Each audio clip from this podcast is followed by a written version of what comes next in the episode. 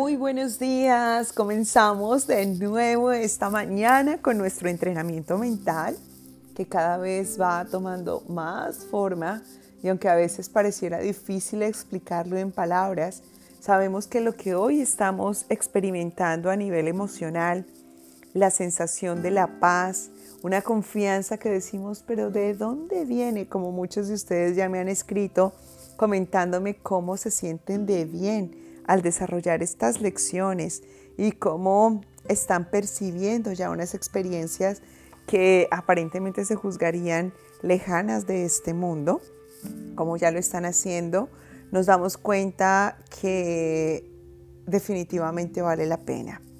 Y yo hoy en este capítulo quiero agradecerles con todo mi corazón que estén presentes, que además de estar aquí, estén compartiendo estas lecciones con otras personas. Ayer estuvimos revisando las estadísticas y ya hemos llegado a las 28 mil reproducciones, por lo cual no tengo nada más que decirles que gracias, no porque me pongan en oídos de muchas personas, mi gratitud no viene de allí, viene de tu decisión de compartir una visión diferente a este mundo, de tu decisión de ser un creador de paz, de tu decisión de ser un embajador de luz. Así que yo te agradezco porque tu esfuerzo que de repente creerías es mínimo, de recomendar esta lección a una u otra persona o de sencillamente ponerte en la mañana y dar el clic aquí en esta aplicación, está creando la transformación de ese pensamiento colectivo. Recuerdo un ejemplo que cito muy a menudo. Por primera vez se lo escuché a un querido amigo y un excelente maestro de un curso de milagros, Enrique Corbera, que mencionaba el efecto del mono 100. Cuando 100 mentes se unan en un solo pensamiento, se empezará a generar un efecto diferente que rompe esquemas y patrones y se adoptará un comportamiento diferente como efecto de esa transformación. El modelo del mono 100 nos cuenta que en algún lugar del planeta a una manada de monos se les da una papa sucia en la mano y se les enseña a lavarla antes de comer. Y así se hace uno por uno.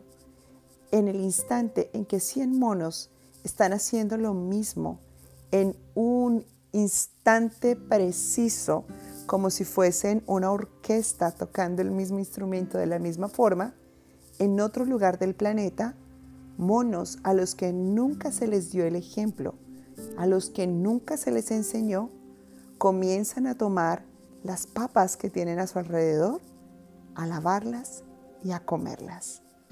Por eso sabemos que hoy podemos darte gracias porque lo que tú estás haciendo está creando un impacto en el mundo y me encantaría y soñaría con que hiciéramos el experimento de ponernos de acuerdo a una misma hora, de crear un instante santo.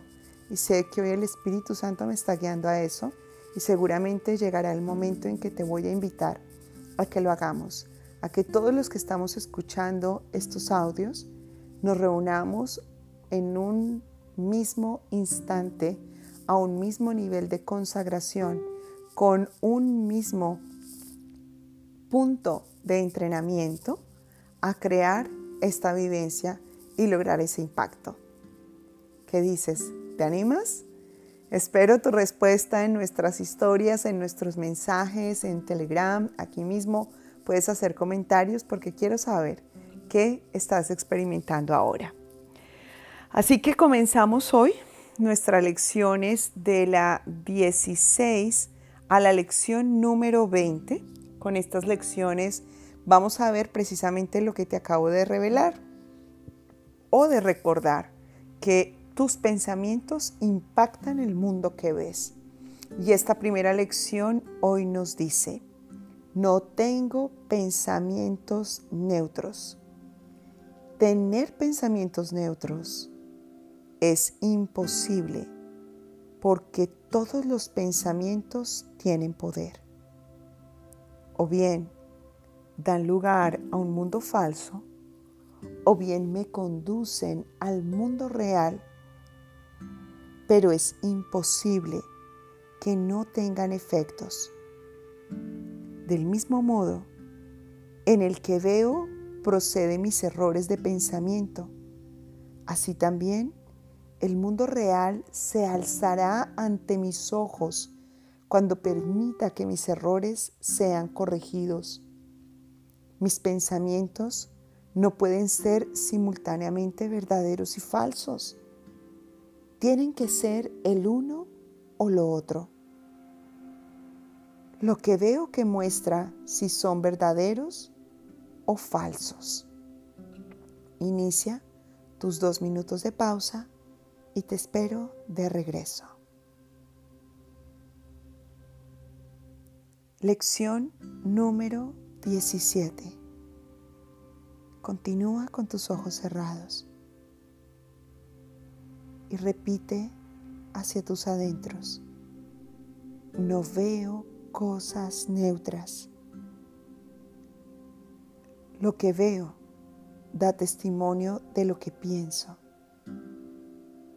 Si no pensara, no existiría, ya que la vida es pensamiento.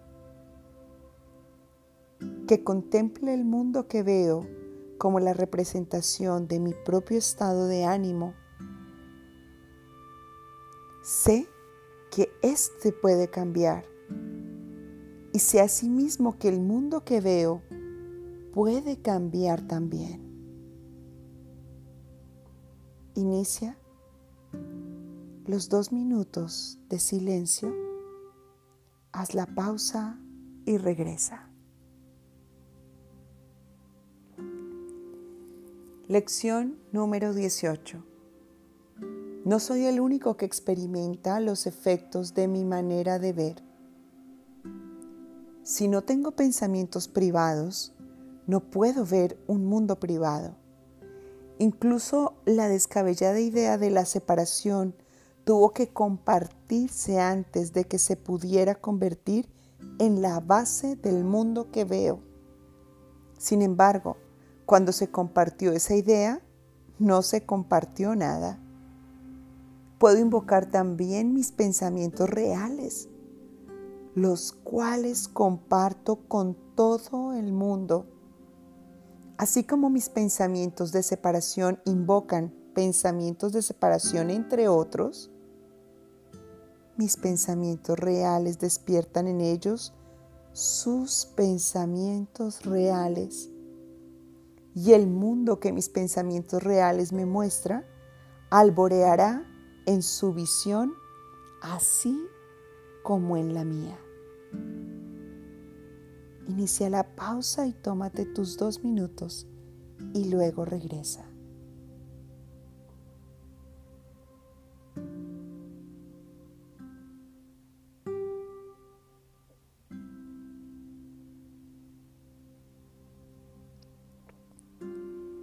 Lección número 19.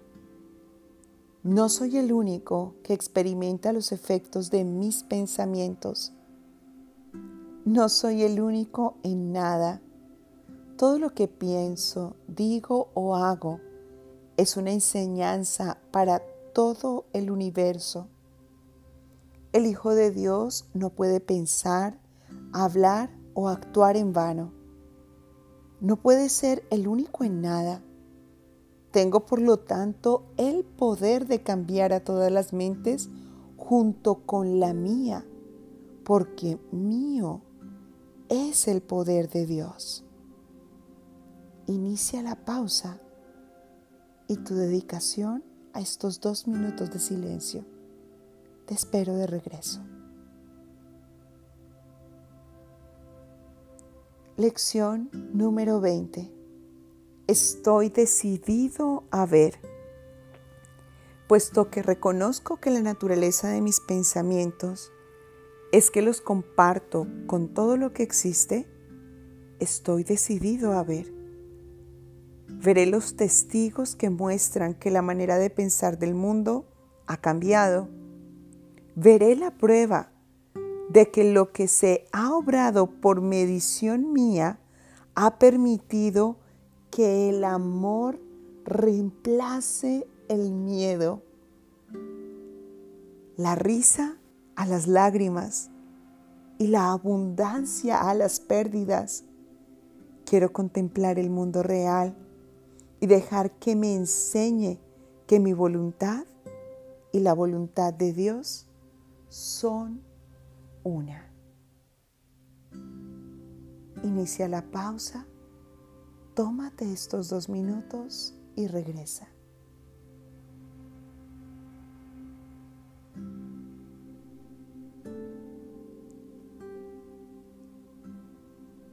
Este grupo de lecciones hoy te enseñan a activar el poder de ser un maestro de milagros. Todo el tiempo estás enseñando, o bien sea las ilusiones, o bien sea la realidad. Ya sabes que en ti está la capacidad de decidir a quién quieres representar, al miedo o al amor. Hoy da gracias a la divinidad porque se te permite ser un hacedor de milagros y lo único que se requiere es tu pequeña dosis de buena voluntad. Decir, quiero ser un obrador de milagros. Por eso precisamente aquí radica el ejercicio de la milla extra. Te invito a que apliques conscientemente este pensamiento y a que te des cuenta cómo la irrealidad del dolor y la separación es reemplazada inmediatamente por la única realidad real, la de la manifestación de la voluntad de Dios. Allí es donde se comparte su voluntad con la tuya. Tú no quieres otra cosa más que crear aspectos visibles del amor. Tú no quieres otra cosa más que reemplazar ilusiones tormentosas. ¿Y sabes qué? Eso mismo quiere Dios. Pero Él, y escucha bien lo que te voy a decir, en esta ilusión necesita de ti. Ese milagro, eres tú quien está en capacidad de obrarlo. Así que dedícate a esto ahora y realiza tu milla extra. Al final del día, escribe en tu diario el milagro que viste. Como siempre te recuerdo y repítetelo, ya estás listo para recibir, compartir y multiplicar bendiciones infinitas.